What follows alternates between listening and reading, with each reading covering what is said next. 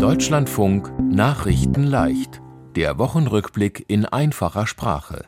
Hochwasser in vielen Bundesländern. In vielen Bundesländern in Deutschland gibt es Hochwasser.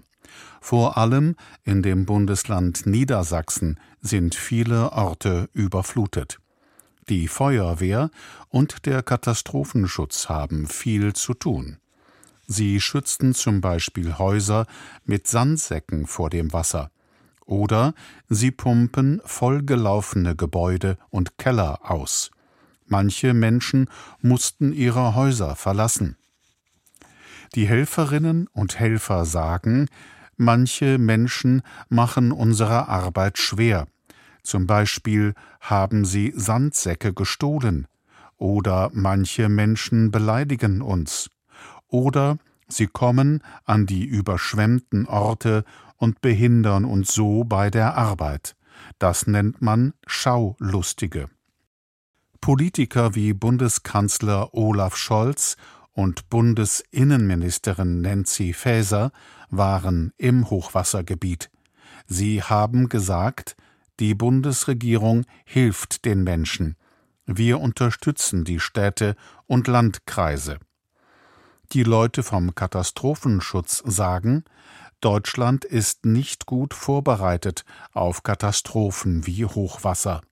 Sie sagen, die Politikerinnen und Politiker kündigen viel Hilfe an, aber trotzdem passiert nicht genug.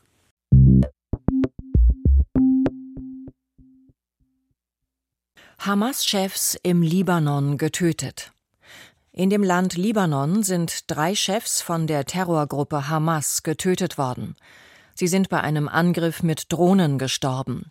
Drohnen sind Flugroboter. Der Libanon liegt neben dem Land Israel. Die Terrorgruppe Hisbollah ist im Libanon. Sie ist mit der Hamas verbündet. Die Hisbollah sagt, Israel hat die Chefs von der Hamas getötet. Israel selbst hat dazu nichts gesagt.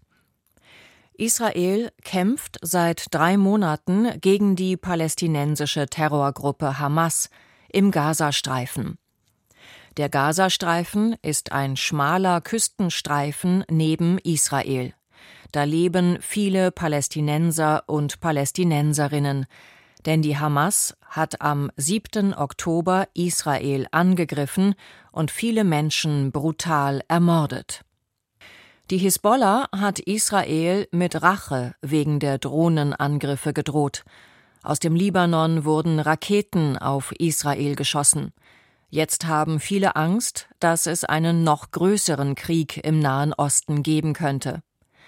Die Regierung von Deutschland hat gesagt, alle Deutschen sollen schnell den Libanon verlassen.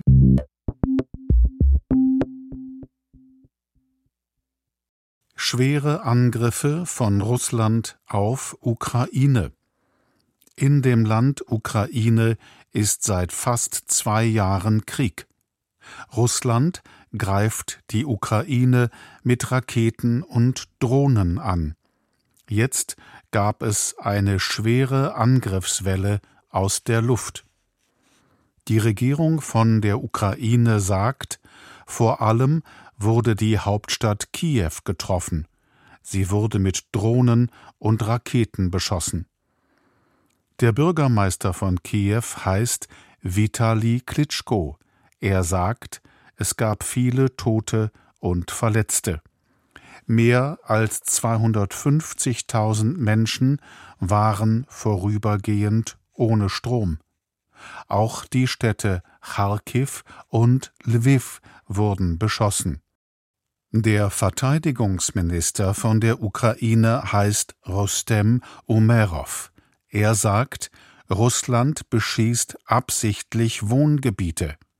Die Regierung in Russland weist das zurück. Der Außenminister von der Ukraine heißt Dmytro Kuleba. Er fordert, die mit der Ukraine verbündeten Länder sollen mehr Waffen liefern. Die Armee sagt, wir haben nicht mehr genug Munition, um die russischen Luftangriffe abzuwehren. Wir brauchen dringend Hilfe von unseren Verbündeten. Zu ihnen gehört auch Deutschland.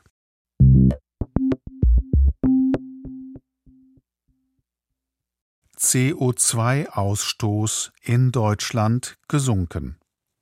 Deutschland hat letztes Jahr so wenig Treibhausgase ausgestoßen wie seit 70 Jahren nicht mehr. Das haben Forscherinnen und Forscher ausgerechnet.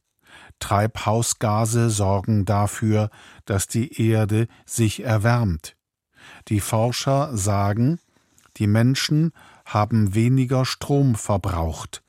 Daher wurde auch weniger Strom aus Kohle gewonnen. Wenn Kohle verbrannt wird, entsteht das Treibhausgas CO2. Die Forscher warnen aber, das reicht nicht für den Klimaschutz. Beim Verkehr und beim Heizen hat Deutschland mehr Treibhausgase ausgestoßen als geplant.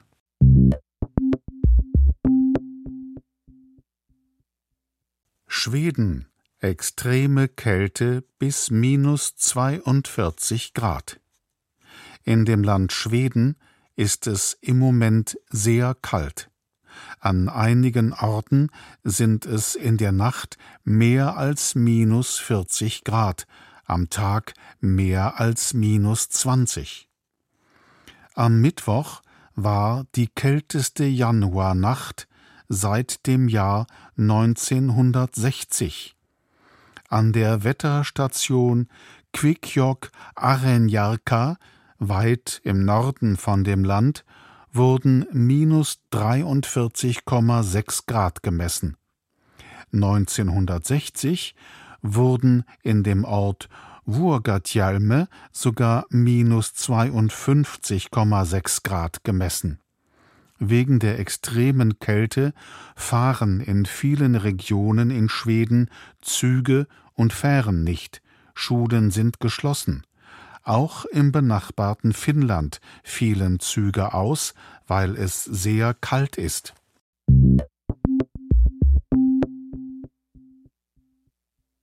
Darts Luke Humphreys ist Weltmeister. Luke Humphreys aus dem Land Großbritannien ist neuer Weltmeister in dem Sport Darts. Die WM war in der britischen Hauptstadt London.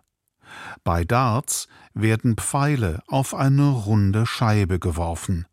Humphreys hat im Finale Luke Littler besiegt. Er kommt auch aus Großbritannien.